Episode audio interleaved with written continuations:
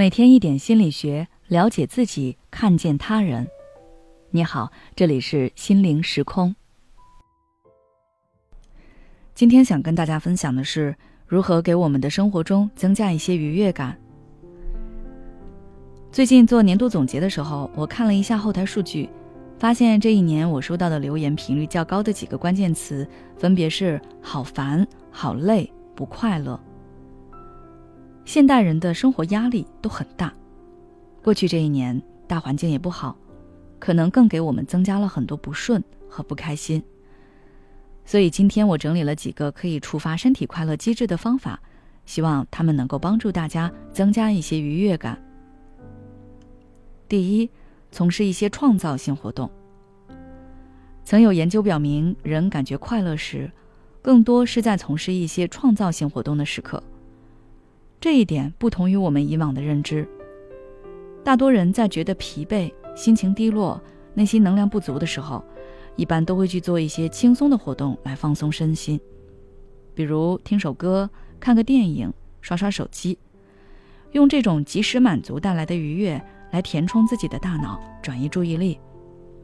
但是大家在生活中应该也能发现，这种及时满足带来的愉悦感是非常短暂的。当你听完歌、看完了剧，或者暂停玩手机的时候，你内心就会又重新回到那种空落落的状态。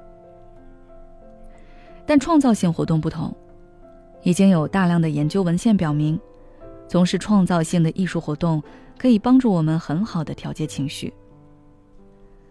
所以大家在心情低落的时候，不妨试着自己去创造。这个创造并不是说让你去制作出来一个新奇的、前所未有的东西，而是你可以去做一些力所能及的、带有创造意义的活动。比如，比起安静的一个人听歌，可能肆意唱歌更能抒发你压抑的情绪；比起看电影，你用自己的手机或者是相机去拍下一个短片，会让你更有成就感；比起吃一顿好吃的。你自己尝试做一顿简单的饭菜，可能会更有趣味。不管他们的结果如何，你都能在这个过程中收获东西，而这些收获会给你带来更长久的愉悦感和成就感。第二，缩小你内心的应该圈。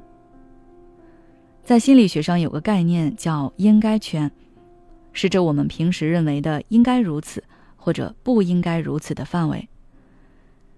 比如说，有的人经常会因为事情没有按照自己预期的那样发展而感到生气，或者会因为一些事情不符合自己的认知而感到愤怒，觉得这件事应该是这样的，那件事怎么可能会变成那个样子？如果有这种想法，那就说明当下让他们愤怒的这件事情是在他们的应该圈范围内的。说到这儿，想必大家也能意识到。如果一个人的应该圈越大，他越容易被惹怒，也就越难获得愉悦感。所以，要想增加我们的愉悦感，就需要大家缩小自己的应该圈，让那些能够冒犯你的事情少一点。具体怎么做呢？首先，你识别自己的应该圈，找到自己会为一些什么事情愤怒，你当时脑海里的想法又是怎么样的？这些想法背后蕴含的是什么样的思维逻辑？在识别出应该圈之后，你就可以试着改变自己的想法和心态，放下期待，放下要求，这样你就可以活得轻松一点。最后，我想告诉大家，生活是自己的，怎么过是我们自己说了算。开心是一天，不开心。也是一天。有些事情没法改变，但是我们的心情是由自己决定的。那何不让自己高高兴兴的度过一天呢？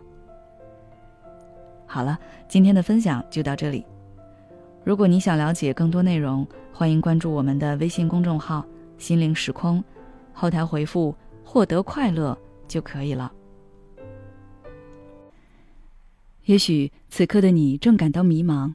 不知道接下来的事业方向该怎么走，也许此刻的你正深陷痛苦，父母和家庭的压力都在你身上，你感觉不堪重负，身心俱疲的你，应该让自己休息一下。我们组建了专业的心理救援队，也许可以帮到你。只要你关注“心灵时空”，回复“咨询”，就可以参加我们的心理咨询活动了。